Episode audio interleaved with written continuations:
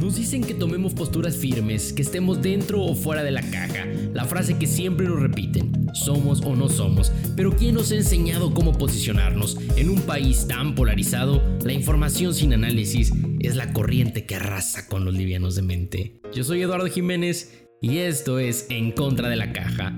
Pensar desde los dos extremos de los hechos, políticos, económicos o sociales, extraer lo peor y lo mejor de ambas posturas para obtener un panorama crítico y completo que nos lleve a sólidos argumentos. ¿Te atreves a pensar en contra de la caja? Comenzamos. Gente, bienvenidos a este, el primer episodio de nuestro podcast En contra de la caja. En verdad quiero agradecerte mucho, mucho el tiempo que has decidido romperle la madre a tu mañana, tarde o noche pero con el fin de escucharme un ratito. Y prometo no quitarte muchos minutos y hoy te presento el capítulo cero, que así decidí titularlo, porque eh, el objetivo de este episodio es contarte el porqué del nombre de nuestro proyecto en contra de la caja y hacia dónde nos vamos a ir a enfocar. Entonces voy a empezar a contarte que En contra de la caja nació como una iniciativa para fomentar el debate sobre los temas de coyuntura entre los jóvenes y los no tan jóvenes eh, es un proyecto que busca crear conciencia acerca de la tolerancia y exponer el gran valor que tiene analizar los hechos desde los dos extremos, desde las dos posturas. Fíjate que yo creo que estamos acostumbrados a tomar posturas siempre por ideología, por costumbre o en el peor de los casos también por adoctrinamiento. Y en este sentido no nos damos la libertad de conocer los fundamentos que tienen otras opiniones desde otras perspectivas. Y mira que nos encontramos en un momento de la humanidad tan especial que tenemos que entender que todo cambia en cuestión de segundos. Déjame darte tres argumentos para ver si puedo reforzar esta idea. Número 1. Alvin Toffler decía que los ignorantes del siglo XXI no van a ser aquellos que no sepan leer o escribir, sino aquellos que no puedan aprender y desaprender. Número 2. La ley de Moore señala que los microchips duplican su capacidad cada 24 meses, lo que en el largo plazo significa un crecimiento exponencial.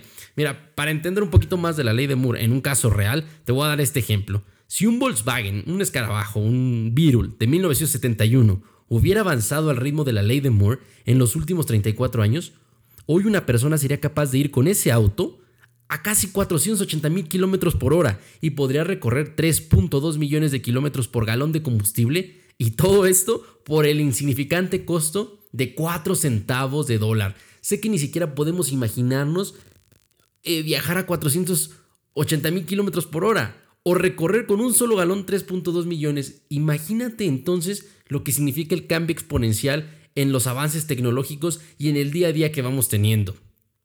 Número 3. Imagina una gráfica que en el eje Y, es decir, en el lado vertical, represente la velocidad de cambio y en el eje horizontal, o sea, el X, el tiempo. Ahora empieza a dibujar una línea horizontal desde el origen y que poco a poco tiende a subir hasta llegar a ser casi totalmente vertical. Esto es lo que ha pasado a lo largo de la evolución de la historia. En un momento los cambios en la humanidad eran tan lentos que podían transcurrir años para pasar al siguiente. Imaginemos eh, el tiempo de la imprenta o de las máquinas de vapor, en donde si nacías 50 años después de su invención, eh, te apuesto que no habría cambiado mucho el mundo. Y esa es la parte horizontal de la línea que dibujaste en tu gráfica. Pero el lado vertical es hoy, donde la velocidad de cambio se da en un menor tiempo. Es decir, las cosas están cambiando tan rápido que están sobrepasando nuestra capacidad de adaptación.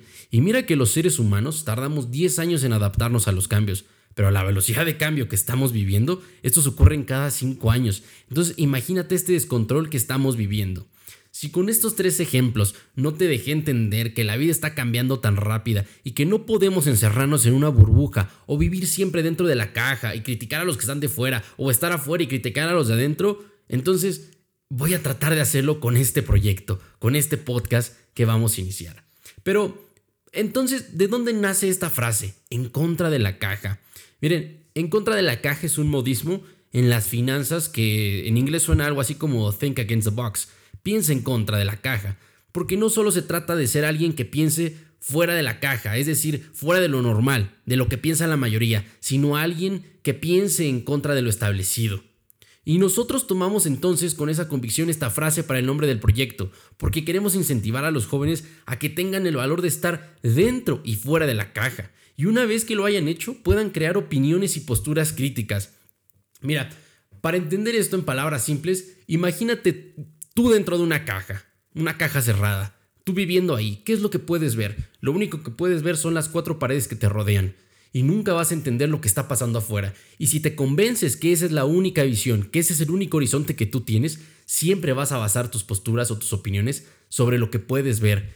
Pero si eres lo suficientemente tolerante para entender que hay otra postura que tú no puedes ver, ahí es donde viene el crecimiento. Ahora sitúate en otra realidad. Imagínate que vives fuera de la caja y que no tienes posibilidad de ver lo que hay dentro y solo puedes ver los cuatro, las cuatro paredes pero por fuera. Eh, vas a estar en una disyuntiva al igual que los que están dentro. Por eso lo que te invitamos o lo que invitamos y vamos a tratar de hacer con este podcast es situarnos en contra de la caja, tener la capacidad de observar lo que pasa dentro de la caja y observar lo que pasa fuera de la caja. Y una vez que tengamos estas dos realidades, poder chocarlas, poder hacer un debate entre ellas para ver cuál es eh, una realidad o una verdad más, más certera de que estar solo dentro o fuera de la caja. Por último, quiero decirte que también este nombre y este proyecto tiene una justificación filosófica. Nos encanta la filosofía, entonces quiero contarte que también este proyecto proviene de Hegel, de su dialéctica, este proceso que señala que ante una idea, o como él la llama tesis, debe establecerse una antitesis, es decir, una idea contraria a tu idea, enfrentarlas y después de ese choque nacerá una nueva idea a la que se llamará síntesis, que va a ser el resultado de los dos extremos. Pero la cosa no termina ahí, porque Hegel decía que la verdad no es absoluta.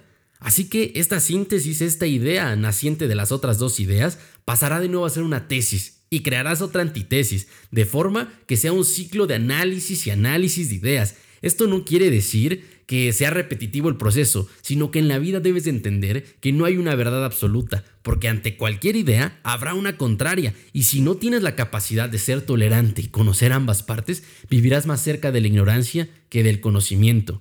El saber no es tarea fácil, eso lo sabemos de sobra, pero para ser sujeto y no objeto de este mundo, debes utilizar tu intelecto. Bueno, comadritas y compadritos, esto es todo por el día de hoy. Les agradezco muchísimo si han llegado hasta este punto y les quiero pedir un último favor, que me cuenten qué les pareció este proyecto, qué creen que deberíamos de agregar y qué temas son de su interés. Como siempre he dicho, el conocimiento sin el afán de ser compartido no sirve de nada. Por ello te pido que extiendas este proyecto a quien creas que puede interesarle o a quien creas que necesita despertar su curiosidad por estos temas de coyuntura que vivimos en el aspecto económico, político y social. De antemano te vuelvo a agradecer muchísimo y nos estamos viendo en el siguiente episodio. Quiero decirte que también estoy al pendiente y estoy para cualquier duda o comentario en mis redes sociales. Estoy como Eduardo Jiménez con doble R. Estoy muy activo por Twitter, entonces por ahí espero alguno de tus comentarios. Te agradezco mucho y nos vemos la próxima.